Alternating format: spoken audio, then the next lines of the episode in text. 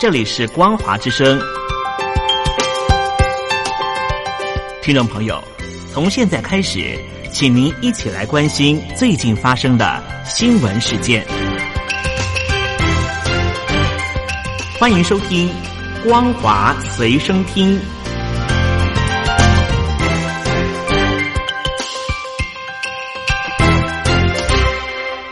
大陆听众朋友您好，欢迎您收听这节光华随身听，我是东山林，来关心美国和伊朗的最新危机。在伊拉克的安全机构的人士告诉了法新社，在一月八号的时候，有两枚火箭射进了巴格达首都的安全警戒非常严密的地区。初步了解，并没有造成任何的伤亡，而这个地区大多是许多的大使馆，也包含了美国大使馆在这里。而稍早之前，伊朗才发射了飞弹，攻击了伊拉克两处驻有美国和联军部队的基地，以报复美国在巴格达发动的空袭行动，暗杀了伊朗的将领苏雷曼尼。另外，与此同时，伊朗西南部的一个城市叫做博拉兹詹，也在八号清晨的时候发生了四点九的地震。震源深度只有十公里，波斯湾沿岸的核电厂就在西南方大约六十公里的地方，也受到了撼动。所幸并没有任何的灾情传出。因为事发于伊朗以飞弹攻击伊拉克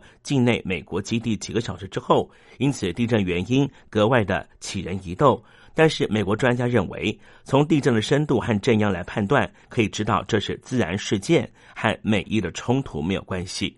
而针对于美国和伊朗的紧张情势升高，中华民国总统蔡英文也特别指示国安会秘书长李大为先召开国安首长应应会议，并且再由他亲自主持了国安高层会议。为了有效应应伊朗最新的情势可能造成的冲击，会中各相关单位也针对于台湾的股汇市、能源供应、侨民的联系和保护，以及台海安全动态等进行充分讨论。并根据各种可能发展，拟妥了应应对策。另外，针对于伊朗的空袭行动，发射了二十二枚飞弹，攻击了伊拉克两座美军基地。伊朗声称造成了八十名美军丧生。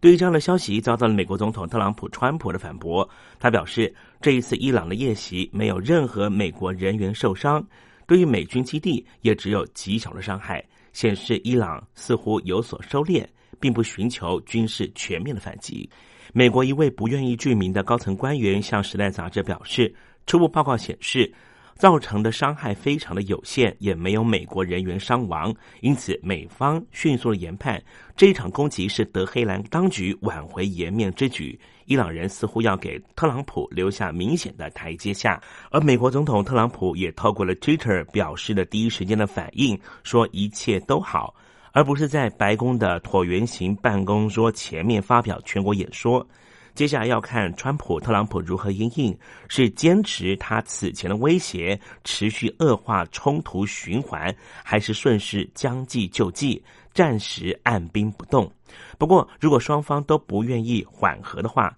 四十年来因为代理人冲突、外交上的针锋相对，酝酿多时的美伊冲突，可能会濒临爆发第一场的热战。在美国面临特朗普弹劾案以及十一月的总统大选之际。和伊朗开战将会进一步的撕裂美国，也会引爆伊朗代理人群起攻击美国目标和盟友，为中东带来比伊拉克战争更为猛烈的战火。不过，根据伊朗国防部部长哈塔米的最新说法，他在国防部的网站上面表示，日前对于美军驻伊拉克基地的打击只是开始。他宣称，伊朗军队正在准备下一波的攻势，这将与美国打击力道相等。他也强调，伊朗会给美国一个很大的教训。另一方面，美国的最大盟邦就是英国了。英国的国防大臣华勒斯回答英国国会议员提问的时候表示，英国不排除任何的选择，包括军事袭击伊朗。华勒斯表示，不能排除任何的事情，而且英国的直升机和战舰已经在中东整军待发。他表示。英国将会尽全力捍卫英国人民公民，这是英国军队的责任。华勒斯补充：“没有人知道伊朗或是其他任何人接下来会怎么做，这就是为什么我们始终保留在该做决定的时候做出选择的权利。”继续把焦点转回台湾。中华民国的总统要进行改选，中华民国的立法院方面也要迎接新的民意。一月十号就是选前的最后一天了。中华民国总统蔡英文呢，他以这个候选人的身份呢，已经完成了全台湾的车队扫街行程。十号的晚上正在进行的就是选前之夜了，规划了高雄市的凤山和新北市的板桥，以及总统府前的台北市凯达格兰大道，分别举办了造势活动。